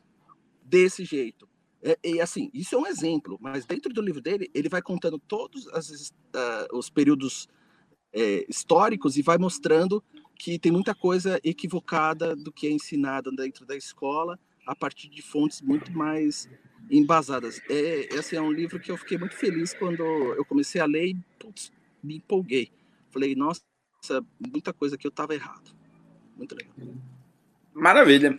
É, o Matheus Bueno mandou dois reais e disse o seguinte: é pouco, mas é de coração. Nos vemos na Academia MBL. Olha aí, Matheus Bueno, muito obrigado. Muito obrigado por estar conosco também lá na Academia MBL. Pessoal, também quem quiser contribuir, mas fala, ah, não quero aparecer nesse negócio de comentário aí, você pode também doar pelo PicPay, tá? Tem aí o, o codinho, eu esqueci o nome, você QR Code, QR Code aí do lado, que ele te leva para o PicPay e lá você pode também fazer a sua doação, a sua contribuição MBL a qualquer instante, a qualquer dia, a qualquer hora. E também, claro, tem o mbl.org.br barra contribua. Por meio do site, você também pode nos ajudar ali mensalmente, tem vários planos, ou com doações esparsas. O Jonathan Gonçalves doou cinco reais e disse o seguinte: cheguei agora. Não, eu tô travado? Ou você tá travado? Ou, ou eu posso continuar? Vou continuar. Vou fingir que tá tudo. Para mim tá normal, Olha. Ah, então tá já. Jonathan Gonçalves mandou cinco reais. Cheguei agora. Não sei se falaram sobre a proibição das lives eleitorais. Me preocupei com a campanha de um bom candidato a prefeito. O que acharam? Proibição das lives eleitorais? Ah, se, que? Não tem, se não tem showmício, vai proibir a live, irmão. Não, isso é sério? Teve, teve decisão disso? Não sei, mas o pessoal no grupo da Nacional estava discutindo isso. Sim, eu não olhei as regras, tá? Eu olhei alguns comentários. Ah, Saiu ontem isso. É regramento do, do TSE, né? São é, novas regras. Como é que, pra... assim, eles criam tantas regras, como é que as pessoas vão fazer campanha? não, assim, não, sinceramente, o pessoal que usa, porque assim, a gente usa eminentemente rede social. O pessoal vai fazer campanha como? Bota logo, cria logo a regra. É o seguinte: você não pode usar rede social para fazer campanha, acabou. Agora a política é o seguinte: você tem um milhão, paga os líderes comunitários e ganha. Se você não tiver, você não ganha, porque você não pode fazer campanha de jeito nenhum. Bota logo a regra assim, escancarada. Porque se criam tantas dificuldades artificiais, tantas assimetrias, né, comparações sempre para colocar dificuldade em quem faz campanha por meio de rede social. Isso eu tenho visto como tendência na política brasileira desde que começaram a aparecer essas figuras de renovação política. Pode observar, isso é uma tendência. E, e assim, é um detalhe. Como eles vão fazendo, né? Eles vão fazendo. E, tipo, não há uma reação forte o suficiente a esse tipo de imposição. Quem, quem decidiu fazer isso? Com que interesse? Baseado no quê? Né? Entende? Isso tem que ser discutido, porque as regras eleitorais, obviamente, são formadas por interesses políticos. Ou não é? Então, eu acho que essa é mais uma. É mais uma dificuldade artificial que os caras estão criando para botar dificuldade aí em você, se não pré-candidato. É, o tribunal ele tem um certo poder né, de, de regulamentação, é, um, é uma condição diferente do, dos tribunais eleitorais, né, do TSE principalmente. Agora, é o, o, que o Ricardo falou é interessante, que é um mecanismo que é, acontece em vários setores e agora está indo em relação à internet, é de você fazer uma regulamentação indireta que foge daquele debate. Olha, vamos regulamentar as redes. Bom, é, pode ser que todo mundo seja contra regulamentar as redes. Só que aí você cria em determinadas áreas várias regras que efetivamente inviabilizam qualquer debate dentro das redes. Né? Então, se é, o problema é fake news na internet e tal, é, você não precisa criar uma lei de fake news. Basta que na época de eleições o TSE baixe normas e que vá diminuir ali ação do. Né, o, o André Oliveira ele está ratificando aqui o negócio, está dizendo proibiram live com artistas, ou seja, um tipo de live específica, um showmício nas lives. Ah. Mas é, sim, mas também, e se a galera quisesse fazer a live com a Anitta? Não pode? ah, mas não é? Não, mas eu acho que é o artista cantando, né? Fazendo show mesmo. Tipo esses Gustavo Lima da vida, aí tô lá cantando, aí vem o candidato aqui e tal. Ah, Agora, o, acho que o M... falando, acho que não tem problema, não é possível. Mas ah. se apareceu um MC da junto com aquele outro lá, o, o outro rapaz, aí beleza. Não, é, não, mas junto com outro artista lá, outro cantor de rap, que eu não conheço o nome, mas assim. Não, mas aí eu acho que a questão é, eles vão estar tá fazendo um show ou vão estar tá declarando apoio? Porque eu acho que declarar apoio não, pode, até no horário eleitoral eu, pode. Mas, mas veja, assim, eu, eu tô, tô fazendo assim, uma comparação meio, meio gro, grosseira, mas é o seguinte, por que, que você chama um cantor para cantar para você? Não é? é, é antigamente era para agradar aquele público e ganhar o voto, mas assim era muito você colar a imagem daquele aquele artista, certo? Então hoje você não faz o show, mas você cola a imagem daquele artista, daquele público.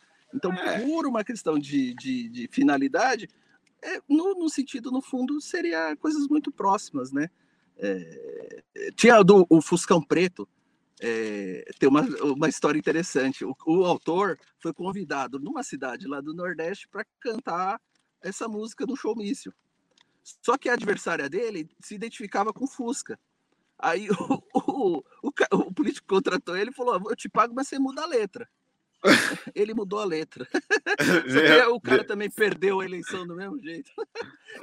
Meu é tão atrelada a imagem do artista ao candidato que às vezes é, é, a regra perde até sua finalidade, seu sentido. Mas e também é só no Brasil é só no Brasil também que eu vejo essas regras idiotas de, de eleição. Na Argentina tem showmício adoidado, nos Estados Unidos é uma puta zona, até direito de resposta nos Estados Unidos, nem isso tem. O cara vai lá, vai pagando a propaganda eleitoral dele, vai comprando comercial, fala o que ele quiser e tal. No Brasil é que é engessado dessa maneira. Bom, mas teve um último pimba aqui, que foi do Pedro Souza, que mandou 10 reais e disse: vocês viram o vídeo do Meteoro Brasil reforçando as acusações de corrupção sobre o MBL? Pretendem responder?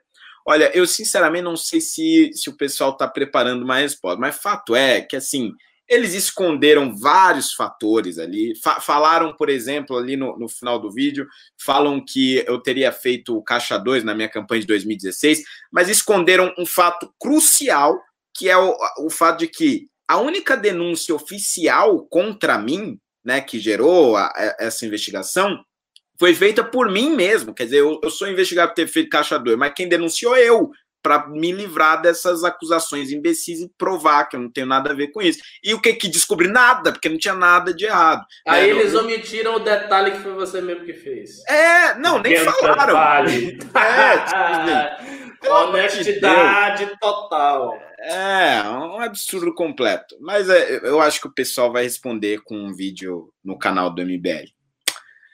É, é isso? É isso? Bom, é isso, senhores. Querem fazer as suas despedidas? Ricardo, Alan? Uh, quero reforçar, quero reforçar que vai rolar no canal do MBL News o congresso do MBL Norte domingo, eu vou estar participando de um painel às quatro horas. Eu confesso que eu fui convidado há muito tempo, aí eu esqueci, não falaram nada, eu esqueci. Aí eu, fui, eu lembrei, não, tem dia 30 tem um negócio que vai ter, é, é o congresso do MBL Norte. Aí eu falei com o cara, tá de pé, ele disse, não, professor, estamos lá, aguardando.